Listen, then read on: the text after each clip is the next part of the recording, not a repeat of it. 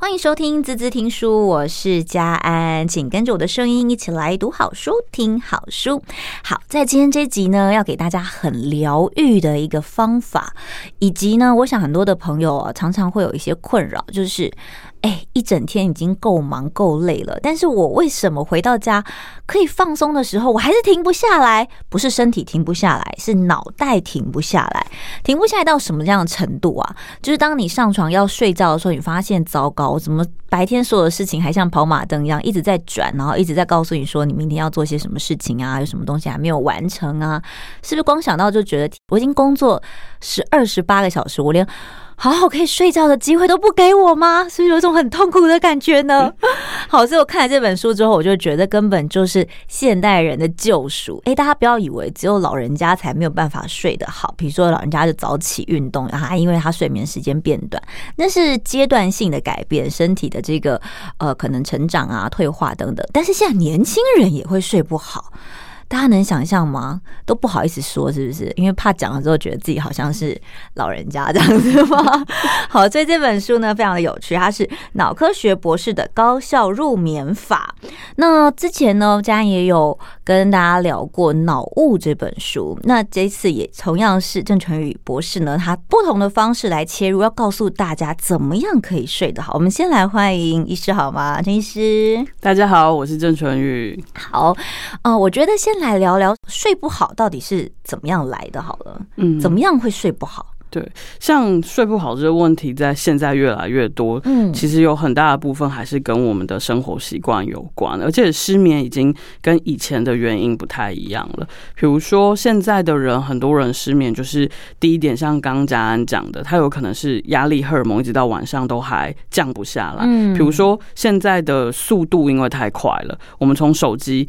下班其实不是真的下班。你看现在老板都会二十四小时 on call，他也不是故意的，他可能也是怕，也想到怕忘记，就是因为太方便了。你看那么多的 app，我们随时都可以用。就是这些软体来去联系到对方嘛，所以等于我们下班之后，其实我们不是完全下班，我们不是真的就放松了。我们常常很多的人，他到睡前都还一直在收 email 跟看 line，那这些东西都会让我们的压力荷尔蒙，就是我们身体其实会有一个天然的类固醇，它会帮助我们在白天的时候，我们该专心的时候，是呈现一个很有精力的战斗状态。其实有时候会觉得奇怪，这个上班一条虫啊，下班一条龙，嗯，对，这感觉其实有时候很吊诡，你知道吗？就是明明我就可以休息，但是我的精神特别的亢奋。这个精神如果放在早上有多好？对，这种恶性循环。对，所以这个我们现在手机带给我们的方便，其实就造成了另外一种形态的失眠，就是我们刚刚讲了压力荷尔蒙降不下来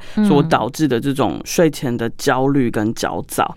对，那另外还有呃一个很常见的这个失眠的形态，这个也可能是以前五到十年前可能没有的。以前我们一定要打开电视才能看节目，嗯，但是现在手机上就有好多好多的剧，不知道大家最近追了没？有，最近刚结束的应该是《爱的迫降》吧？对，中队长统治的，真的。对，那你看像他出了新的一集的时候，你不看吗？嗯，那你通常什么时候最有空看？就是下班睡前，对，很多甚至是很多的妈妈们，他们是就是小孩弄完，他可能就是九点十点，好可怜哦，躺在床上那个时间，对，可是。这个就会让我们没有办法在睡前的时候有一个很平静跟很沉淀的状态，所以很多的人他是因为追剧导致这个睡前的早早，或甚至是我们说的睡眠拖延症。嗯哼，嗯，那这个睡眠拖延可能就会使得我们就是把我们睡觉的时间往后挪了。比如说，他可能追完已经是凌晨一两点了，嗯，那甚至有的时候如果。他是很多集的，他可能一集一集欲罢不能的看下去，嗯，那他可能就要追到两三点他才能睡，那这个就会影响到他早上起床的状态。对，我觉得就有点像我们在催赶小孩子去睡觉的状态一样。可是很多时候因为已经长大了，没有人追赶你去睡觉，你会自己给为自己想说，没关系，再一集，没关系，再一下下，没关系，再十五分钟，对，再半小时就好了。但事实上，这些其实都是影响自己。你会觉得说，我整天很累啊，我应该要让自己可以好好放松一下。但殊不知，这样子的自以为的放松，它会影响你入睡后面你整个睡眠的品质，是这样子吗？对，对，所以有一些人好不容易就睡着了，可是呢，他就会发现他两三个小时，他就会起来上一次厕所，上一次厕所，变得非常的频尿。那甚至我有些病人，他是。已经长期都去看泌尿科，然后找不出问题，就也把医生考倒了，想说你的检查都是没有问题的，可是还是这样。嗯，那后来会发现，其实他们是因为没有办法深眠，他就整个脑子还在转，所以他梦很多，然后睡眠很浅眠。那自然这个时候，我们那个在浅眠的时候，其实我们身体就尿量就不会减少，所以我们可能就会像白天一样，我们两三个小时膀胱就满了，我们就会想要上厕所。嗯，他就会提醒你说：“哎，你该去上厕所了。”感觉你好像还在一个白天运作的这个状态。我们来聊聊你刚刚讲到的这个压力荷尔蒙好了，因为。我们讲说，呃，不能入睡，其实它分很多种嘛。第一个是有的人是有压力，有的人是没有很多压力，可是他还是睡不着。嗯，这是身体本身的机制吗？对，其实睡眠当然就是说它跟基因跟遗传还是很有关系的。嗯、对，因为像刚刚我们就有跟家安聊，他就是属于那种可以黏到床就会睡着的，蛮好睡的。对，所以我就觉得应该要就是萃取你的那个口水，看看里面到底是什么。可以解救大家的话，我是非常乐意啦。对，所以其实睡眠就跟基因很关很有关系嘛。那如果你的爸爸妈妈或家里的人，普遍都可能有这种浅眠或睡不好的问题。其实我们自己就很有可能在呃年纪稍微长一点点开始，嗯，也会有这样的问题。那甚至像有一些女生，她是因为荷尔蒙的关系，嗯啊，比如说呃，这不是只有年长的女生，像年轻的女生就有金钱症候群的问题。那的确，我们在呃 MC 要来之前的那段时间，就有可能会睡得比较浅，或睡得一直不断的中断，比较焦躁。好，那更不要提。就是我们刚刚讲，就是更年期的女生，那她在女性荷尔蒙退化的时候，就大概从四十五岁开始哦，慢慢就会有一些变化。那这样也会影响到她的睡眠，甚至晚上会开始产生一些燥热或是流汗、盗汗的现象，就是把更年期那些状况延续出来，嗯、等于就是发生在你整个可能睡眠的这个过程当中。对，所以其实呃，很多的更年期的女生最大的困扰是睡眠不良跟睡眠不足的问题，然后又是下一个恶性循环，因为你又睡不好，心情就更差，没错，白天起来就更焦躁，没有看到谁都想骂这样子。对，所以其实像我们临床上在治疗很多呃，就是忧郁跟焦躁的人、焦焦虑的人，其实很重要的一环是我们绝对不能够忽略他的睡眠状态。嗯，对，因为其实这些东西都是息息相关的。如果我们呃没有照顾到睡眠，其实你要真的。很单纯的去治疗一个人的焦虑或者是呃忧郁，其实是非常困难。所以其实我也会建议听众朋友，如果呃你自己有一些些呃情绪上的问题，不管是我们刚刚讲比较低落型的，或者有些人他是有一点安静不下来，就是很燥，你会发现他就是一直讲话，然后一直想把他打昏这样子。对，就是会一直找人讲话，然后一直想事情，然后呃一件事情他就会想的很大，或者一件事情他就想成五件事情。对，我觉得这这的确是。现在很多人的问题，嗯，其实就要想想自己的睡眠的状态是不是安稳的。如果其实你也有睡眠的问题的时候，其实这个时候真的就不要忽视这个睡眠的问题。嗯，哦，我在你书里面看到一个例子，我觉得蛮有趣的，因为其实现在不管是生活啊、家庭的环境哦，呃，大家上班都有压力，那下班之后你就会觉得啊，终于可以跟另一半聊聊天，但就聊聊聊聊，就聊聊就吵起来，就吵完之后，你知道吗？这冷吵完，若有个结论也就算了。对，重点就是没结论，然后大家都一肚子气去睡觉。你说这样怎么睡得好？哎。在你的书里，我觉得有个研究蛮有趣，你就是说这个大家以为是你知道床头吵床尾和，这不是没有道理的哦。就是你如果没有把这件事情解决，你不是说睡一觉就好，你反而会变成一个编辑的状态，就会把那些不好的情绪记录在你的脑海里。对，是这样子吗？对，因为呃，其实这个也是呃，就是这几年很新的研究，就是他们发现有很多呃创伤后症候群，就是他可能经历了一些比较创伤或害人的一些呃。悲剧啦，或者是一些画面啦，像军人啊，哈，或者是一些这个呃，必须要经历一些比较呃战争啦，或者是呃像灾难。灾难后的这些人，他们发现说，这些人如果他是在呃经历了这些事情的六到八小时之内，他就入睡的话。这个东西会更长久巩固的，就是这些不好的记忆会更长久巩固的记到我们的大脑里。嗯，而且它是当你想要忘记的时候，它可能会就变成潜意识潜伏在我们的记忆中，然后对我们后续造成很大的影响。所以这个也可以延伸到就刚刚佳安讲的，如果我们在床头吵，一定记得要在床尾和，千万不要把你的气带进你的梦里或你的睡眠里，那有可能就会。会巩固下来了，嗯，所以如果呃在睡前吵架的人，我建议就是赶快和好，不然的话，就是请你不要马上就入睡，对，有可能这个东西会变成潜意识，你会久而久之，你会对这个人。真的会很厌烦，厌烦，或者 或者是就是你就会莫名的对他带有很多的防卫，嗯，跟警觉。有时候他并不见得你会意识得到，可是你会变成对这个人，就是你自然会不太信任他。然后你会变得有一点点防卫他，那这个都是创伤症候群的一些反应。嗯，它其实已经变成了一个大脑回路里面的记忆了。那有时候变成这样的时候，就不是那么简单，你想要忘就可以忘。对，你反而变成是你想要解决还很难解决，你就刻在脑海里了，就更不好，就糟糕了。是，好，我们先休息一下哦。等一下呢，其实我想要请教医师，嗯。现在有一个新的研究叫做 ASMR，嗯，到底它是什么呢？它是可以帮助我们在睡眠里面去做怎么样的稳定吗？到底可以怎么样才能好好入睡呢？我们马上回来。欢迎回来，滋滋听书，我是佳安。今天跟我们在一起的是帮助我们要高效入眠的郑传宇医师。好，刚刚讲了很多睡眠的重要性，以及现代人其实常常会遇到的一些睡眠障碍啦。好，不是说每个人都能够好好入睡。其实我觉得佳安算是蛮幸运的，但我希望可以让大家都好好的入睡。其实可以改善你生活上面有很多的节奏，跟每个人身体其实都是就像一台机器一样，用久了都会累的啊。嗯，你要给他休。休息，他才有办法好好的充电，才有办法去做下一件事情嘛。好，我们刚刚讲到了一个，其实如果要好好的入睡，当然我们身体有很多的机制去做改变。另外，现在有个研究叫做 ASMR，到底什么是 ASMR？是有各种的声音去引导大家感受舒压吗？去帮你去调整你的心情吗？那就可以睡着了吗？对，ASMR 其实它只是一个声音的现象，就是它是呃自发性的知觉经络反应，或有人叫它呃知觉高潮反应，就是说听到这些声音的时候，我们的心就会温暖、疗愈跟平静起来。就像听到你的声音现在这样很疗愈那种感觉，对，所以呃，其实呃，很多的人就把这个当做一个听觉的疗愈经验。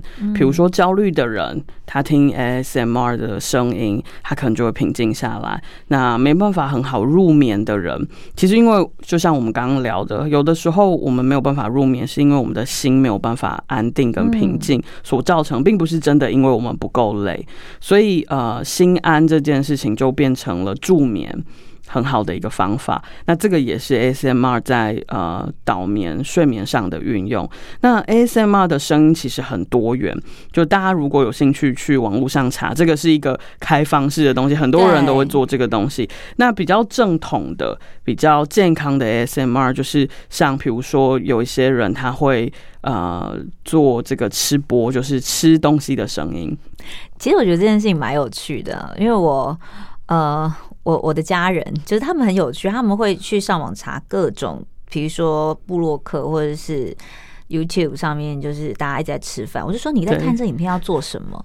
他说你不觉得很疗愈吗？对，他就只有一个人在吃东西，不管是吃香鱼啊，吃辣面啊。我说你又吃不到，你这样半夜看，你不会觉得很饿吗？他说不会，我觉得很疗愈。对，其实呃，我们会发现有的时候其实就是那个声音，吃东西的声音跟食物咀嚼的声音，那这些声音其实都是很原始的生活环境，从我们。可能出生的时候，我们就会听到的这些声音，嗯，那像有一些人，他们很喜欢听猫的咕噜咕噜的声音，动物的声音。这个也是一个 ASMR。那呃，比如说像大自然的声音，像这个呃，我们踩在落叶上的声音，或者是风吹的声音，或像有一些人他们会听海浪的声音或雨滴的声音入睡，这也是同样的。嗯，所以呃，总而言之，这个 ASMR 我们都会发现，它其实比较偏向的是听觉型的疗愈。嗯，这也是我们现在会很希望大家慢慢可以呃在睡前做的事情，就是把你的手机放下来。ally 哦，那不要再用蓝光了。呃、对，不要用。呃，看的。对。那手机其实还有除了看之外，还有一个非常好的媒介，就是我们可以用手机听。那把手机放下来之后，我们可以也许可以打开 Podcast，打开音频广播，去用声音来疗愈自己。因为呃，我们其实前面很久的一段时间都强调看手机这件事情，因为透过我们的眼球，这个蓝光进到大脑，就会把我们的褪黑激素赶走了。嗯嗯。那褪黑激素大大家都知道，它是一个导眠放松很好的东西。其实我们大脑原本内生性它就会自然产生的，可是它最怕的东西，第一个就是光线。哦，第二个是年纪啦，就是当我们就是呃过了四十五岁之后，有可能我们褪黑激素的分泌量就会慢慢的下降。可是我们没办法改变年纪，所以我们只好改变光线。哎、欸，对，说到这件事情，其实很多人都会说啊，睡不好没有关系，你就吃那个褪黑激素啊。对，就很多人其实工作上是有时差型的人，嗯、他们就用这个方式来嗯呃帮助自己入眠。这或者是说有的人就是吃安眠药啊，对，就是低剂量的啦。对。这是这是好的吗？呃，其实必要的吗？对，其实改变褪黑激素本身它本来在呃治疗上就是以治疗时差的人为主，那只是后来变成因为失眠的人越来越多，而且失眠的样态越来越多，大家就都采取这样的方式。嗯，那当然，如果你本身有这样子的问题，我觉得你初期呃。应该是先把生活习惯做好，包括我们刚刚讲的，就是用听觉来取代一直不断的看手机跟蓝光的刺激哦，然后还有不要吃一些在睡前的这个两到三小时不要吃大量的刺激性的宵夜食物，或者是大量的运动等等，像这些很重要的睡眠习惯，如果你都可以做得很好，但是你仍然发现自己睡不好的话，也许你初期可以这样尝试，但是我还是要呼吁，就是说，其实通黑技术在台湾它还并不是。一个合法的产品，它在美国已经是开架式的东西了，可是，在台湾并不是。所以，当然，如果你有机会从美国带，或者是在美国呃吃到，那是 OK 的。那这个东西它还是会有一个问题在，就是说它比较适合稳定导睡，就是改变时差。可是呢，它对于很多，比如说你是做梦频尿很多的人。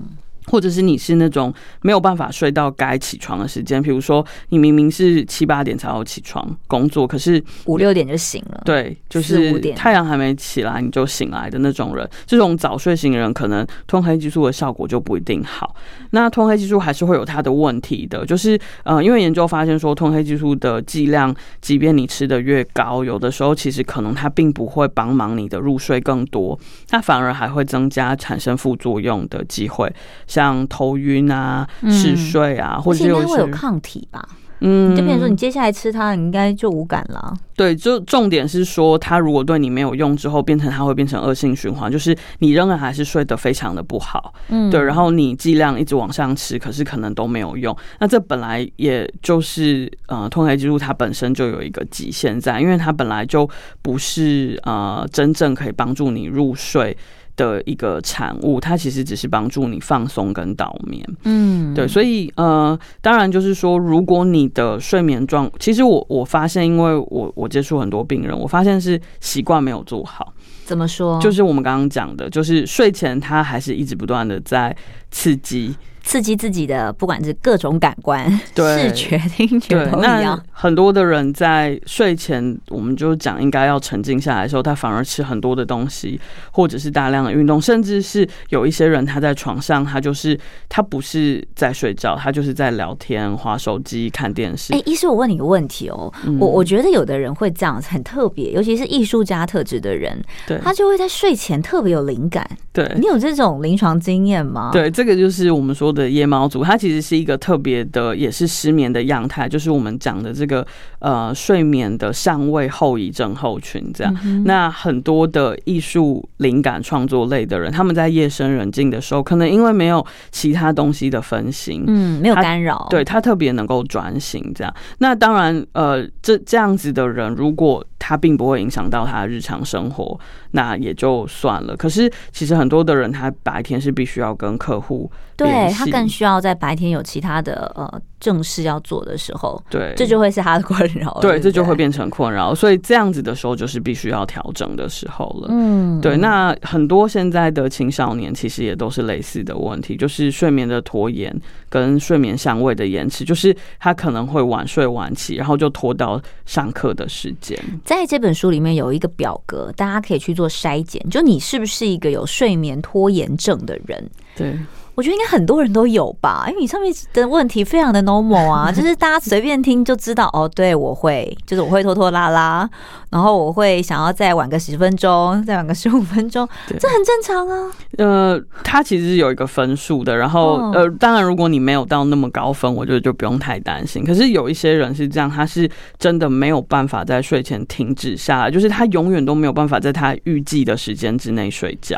嗯，比如说他就是预计十二点睡，可是他总是就是没有办法。事实上，睡眠的时间很关键吗？就比如说，有的人是固定十二点睡，但是对于一些老人家或长辈说啊，十二点太晚太晚，你应该十点就要入眠。但对于现代人来讲，很多人十点可能才刚下班，对，他怎么可能入眠呢？对，所以是不是只要规律就好呢？嗯，其实实际上，呃，能够先有一个规律跟足够七到九小时的睡眠，这是很多人的问题。呃，一般的成年人大概就是睡七到九小时是差不多适中的，太少跟太长可能都不好。那其实这也是很基本的。那我觉得，如果你的生活形态是没有办法到那么早睡的，我觉得也不要太执着。那像嘉安刚刚讲的，你可以睡十二点到七点、八点、九点，我觉得这样就其实是很棒的。那当然，如果你更晚睡，比如说你是两三点才睡，会有一个现象，就是说你可能呃需要的睡眠时间就不会再是七到九小时了。嗯，如果你是两点、三点睡的人，多半其实我的临床经验，你非得睡到十一、十二点，其实可能才会充足。所以这是一个蛮有趣的现象，就是说你越晚睡，有可能你需要的睡眠总体时间就会越长。那这个也跟通常过了呃白天就是起床的时间之后，我们外界的干扰跟声响可能会很多，或者是太阳在装潢啊，对，因为 装潢你看通常都是八点九点就会开始动工啊，所以其实八九点之后你真的要睡得很沉静的机会可能就变少，那这样会变成后半的睡眠就比较浅，那比较浅的睡眠我就会必须要拉长睡眠来补偿。好，所以如果你希望是节省时间，有更多的时间。间可以投入生活、工作或家庭的话，其实早一点点睡的好处是，你可能需要的总体睡眠时间就真的只需要到七到八小时。那你其他多出来的时间，你就可以做其他的事情。好。这个呢，提供给大家参考，大家可以去调整一下自己生活的一些作息啦。我觉得要搭配你自己的作息时间，也不是说哦一定要八九点就睡，就是现在真的也是很难，很难，对不对？对。但是如果你真的能够掌握你自己的生活作息，其实有时候就算你晚睡，但是你睡得够，我觉得也能够改善这样子这个失眠的状态。当然，我觉得在这本书里面也很有趣的是，这次呢，春雨医师他录了一系列的音频。刚刚我们讲到了这个对于声音的感受，我觉得能够被。呃，温暖的声音陪伴入睡，我想真的是大家可以试试看，不要再完全看剧。有时候不是说不能看剧，看完剧之后你留半小时的时间，嗯，你把三 C 关起来，光用听的，对，对，让陈宇医师陪你聊聊天的那种感觉，你就听到睡着。其实有时候就会增加你在入睡的这个稳定度，而且也可以让你可以睡得更深沉，是吗？对，因为呃，像大家小时候一定都会有经验，就是当你没有办法很安。新的入睡的时候，其实我们就会想要听故事。嗯，那听故事其实就是一个听觉的疗愈啊。那我就想说，那我们现在长大了，可能没有人真的能够大人的故事。对，就我们就呃作为一个就是说故事的角色，去帮大家说大人的睡前故事，让大家即便就是变成大人了，也可以有机会在睡前听些故事。所以呃，这些音频的内容主要都是故事型的，嗯，它不是理论型的，它也。也没有太多的知识，不用让你思考。就你用听的就好了，而且它是一个陪伴。然后大家听纯于医师声音就知道是非常非常有磁性的，会不小心睡着，会不小心睡着的感觉。我们就来试试看。这本书上面有很多 QR code，或是大家可以上到网络上都可以搜寻得到他们的一些音频的连接，边听边睡，或者是你可以找到你自己喜欢的声音啊。我觉得只要是用听的，我觉得这就是这个研究里面告诉大家，其实你可以搜寻到不同的听觉，听觉现在是能够让大家感受到幸福的。我们可以试试看。我们我们先休息一下，马上回来。欢迎回来，滋滋听书，我是佳安。今天跟我们在一起的是郑全宇医师，要告诉大家怎么样来高效入眠啦。好，在这次呃新书里面呢，其实搭配着淳于医师的音频，希望可以用声音陪伴大家在睡前的一段时光。但其实我们刚才聊的时候，我觉得非常有趣的是，我觉得做很多的事情，其实我们都很在意的是仪式感。很多人其实都没有去把习惯养成，所以变成是说，大家在呃发现身体出了一些状况的时候，你会觉得很莫名其妙，奇怪了，我也没有吃什么东西跟别人不一样啊，我也没有什么压力啊，我也很正常的去运动啊，为什么我就是睡不好呢？难道用药物不能控制吗？难道我一定要用药物去控制吗？其实常常我们都告诉大家，嗯，当然不是说不能吃药，而是说。如果你的身体能够自然去调节这个平衡，那何不用自己的身体去帮自己维系你的健康呢？所以很多人就会问说：“哎，好奇怪哦，这个人家都说睡不好，我们就说那不要想了，你不要想了，你就可以睡得好。那你那个不然就来喝一杯酒好了，喝酒很好睡，对不对？对，这是这是合理的吗？对啊，因为就是说不要想，不要想，这时候就会一直开始想嘛。”就越讲越想，不要想大象，不要想大象，就满脑子都是大象。大象对，所以其实这个方法当然就是是无效的。其实这个是睡得很好的人，当然他可以随时不想。可是，嗯，有入睡焦虑或者是拖延的人，他就不不太可能这样。那像刚佳安讲的，就是用酒精，其实也是一个偷吃步的方法。可是，嗯，欸、你看，像日本人哦、喔，他们都习惯在这个下班来一小杯，对不对？对，这是个文化，我们没有特定讲。谁？就他们就喜欢去个居酒屋啊，感觉好像下班的时候，当然他有很多的原因了，我们在这边不赘述。但我会觉得说，好像很多人会觉得说啊，工作压力很大，我下班就是小酌一杯，我觉得好像比较好放松。对对，这是一个迷思。呃当然，就是说喝酒的过程可以放松这件事情是没有错的，但是呃，它并不太适合拿来做入眠的一个方法的原因在于，就是它也许会让我们刚喝的时候觉得哎昏昏的，然后很放松，那我们可以倒睡，我们可以入眠。可是酒精有一个问题，就是它还是会增加神经的兴奋性跟。频尿，所以呃，有我我蛮多的病人是这样，就是他来找我的时候，他本来只是想说喝一小杯，到最后他变成必须要喝一手一杯一手啤酒，然后在最后他不行，他就只好喝葡萄酒，再不行他就只好换成更烈的高粱，或者是呃浓度很高的，所以越喝越多的情况之下，反而他睡眠的安稳度越差。会无限上纲，欸，对，因为他频尿状况越来越严重，然后呃，睡眠后半的这个安稳度越来越差，所以其实他整体的睡眠效率就越差。对，所以还是要提醒大家，就是尽量不要用喝酒来助眠这个方法。嗯，那运动呢？嗯，运动也是一样的道理。呃，当然就是说，哦，我们把这个电都放完了，对，对不对？没关系，我我我知道我，我我今天可能没有做什么事情啊，我我可能需要多一点的。活动量，这样让我晚上比较好睡。好，那我们就赶快去跑步啊，走个三百圈啊，是不是就比较好睡？就发现更亢奋了。对，这我觉得大家可以去尝试，因为这可以做实验。那当然有一些人，如果你是真的在运动过后，你睡眠是没有问题的，那当然就是很很棒，就是你找到一个很好的方法了。可是我有一些临床的病人，他是反而因为运动过后，就是他身体尽管已经放完电了，整个都快虚脱了，可是他大脑还是静不下来。大家应该有过这样的经验哦，就是当你躺在床上，其实你身体真的非常累，你会觉得这个身心分离，你知道吗？对，就我天啊，我身体很累，但是为什么我脑袋不让我休息的那种感觉？那是最痛苦，一直转，一直转。对，所以运动的时候，有的时候产生的脑内啡会让我们刚刚讲的，呃，就是那种亢奋的状态，甚至是我们刚刚说的那个压力荷尔蒙，呃，再度的浓度会起伏。所以有一些人其实是因为这样，反而造成就是整个睡眠又更加的不安。安稳。所以呃，睡前运动这件事情是必须要看体质的，不是每一个人都能够这样子做的。对，那呃，比如说像食物的部分也是，像有一些人喝牛奶会好睡。可是有一些人喝牛奶之后，他就会开始胀气，嗯，更不舒服，对，肠胃不舒服，乳糖不耐症之类的。嗯。所以其实我有一些病人后来反而是戒掉，就是睡前喝牛奶的习惯。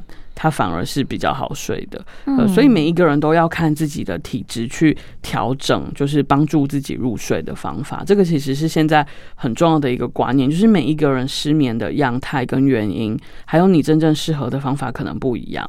所以这也是为什么我在书里面写了二十三则的故事，就是要让大家找到自己对号自己的方法，对对号入座的部分，就是你是哪一种。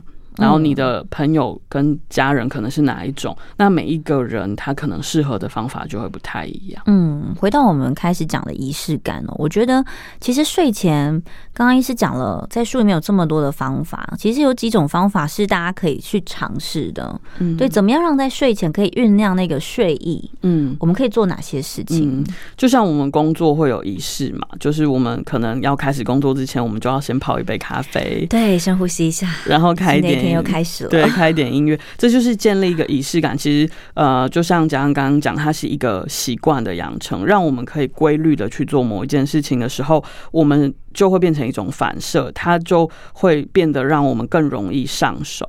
那同样的睡眠，其实也可以用这样子的方法，就是建立一个规律的，我们常说 SOP 嘛，一个流程，一个操作的流程。呃，比如说你在呃睡眠的时间，就第一点，我们就先固定，比如说我刚刚讲十二点睡就是十二点睡，一点睡就是一点睡，我们就尽量每一天不要落差太大，包括你周末也不要突然就。嗯，太晚睡，或者是有一天突然心血来潮太早睡，其实就是固定一个时间。嗯，那再来就是说，睡前的半个小时到一个小时，我们就是固定可能安排自己做某一些事情。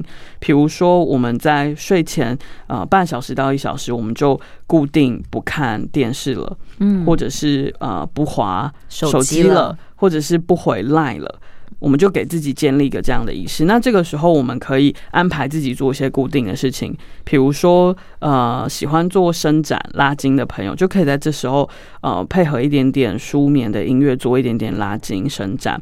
哦，喜欢这个呃听音频的人，就固定可以在这个时候打开某一个节目，听听某一个你习惯的声音。嗯好，那有一些人可以呃喜欢呃冥想的人，他就可以配合着一些呃引导或者是音乐做呼吸的练习，这个也很好。嗯，把专注力从你日常生活会比较让你紧绷跟焦躁的事情转移开来，回到自己的身上。嗯，这个就是非常重要的一个仪式感。那呃，当然你刚开始的。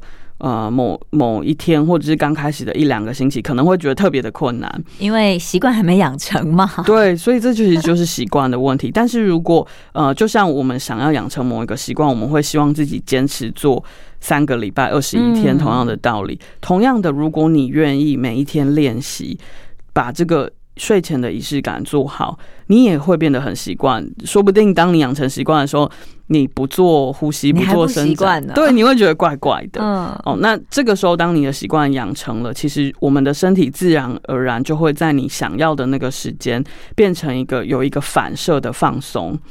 那当我们心能够在我们希望的时间平静下来，身体能够放松下来，自然我们其实就可以好睡，这个就毫无疑问。那如果我们想要避免吃药，然后或者是进展到非要不可的阶段，嗯，我们现在其实真的就要开始做这个。对，而且大家也不要想说，哦，这是只有到了一个阶段、一个阶段性才有可能遇到的问题。其实每个人的身体状态跟生活形态，现在的环境其实慢慢的一直在改变，这样的年龄层越来越下降哦。所以其实希望可以帮助大家好好的入眠。这个入眠其实影响很多，包含其实一直今天一直跟我们聊到说。呃，这个睡觉如果没有睡好，你很有可能影响你失智，也有可能让你的、嗯、呃一些器官影响心脏等等等等，血压高、心脏病。嗯，所以很多时候大家其实是不是因为你呃身体哪个器官不好，你去找了医生。其实回到源头，你要发现你自己有没有给你自己好好足够的休息。嗯，没错。对，所以当我们一起找到这一本书《脑科学博士的高效入眠法》，让大家都能够一起安心的睡得跟猪一样。我好喜欢你的序哦，就是想说啊，想不想睡得跟猪一样？来跟我这么做吧。我觉得现在的人很幸福，因为大家都有了音频，现在有很多的声音可以陪伴你。那网络也很发达，找到一个你喜欢的声音，在睡前陪伴你入眠。当然，也可以多听听我们滋滋听书，或者是可以找到你喜欢的节目、你喜欢的声音频道，都是非常好的方式。那也要祝大家都能够一夜好眠，然后天天都精力饱满。也非常谢谢谢陈医师喽，谢谢，谢谢，拜拜，拜拜。